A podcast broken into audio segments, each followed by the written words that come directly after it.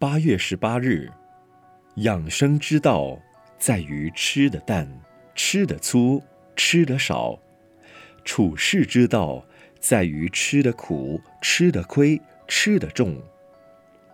养生之道，生活作息要有时，每日饮食要节制，朝夕作息要正常，时时心中要有正念。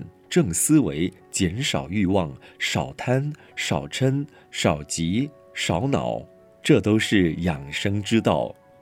当然，也有人用礼拜、用禅坐、用经行，乃至用释花植草、出坡作物作为养生之道。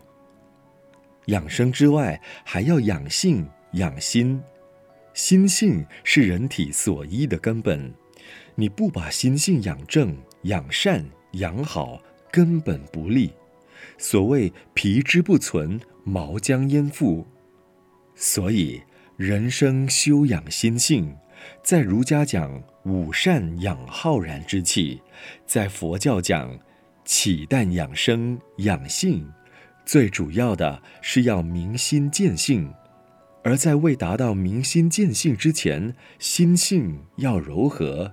心性要广大，心性要安然，心性要平和。如果心性闭塞，心性强硬，心性执着，心性迷暗，如此要想明心见性，可就难易也。养生是形可立，养性是心完成，有形有神。形神俱全，还怕自己不能成就完美的人生吗？文思修，养生是为了健康，养性是为了完成人格。每日同一时段与您相约有声书香。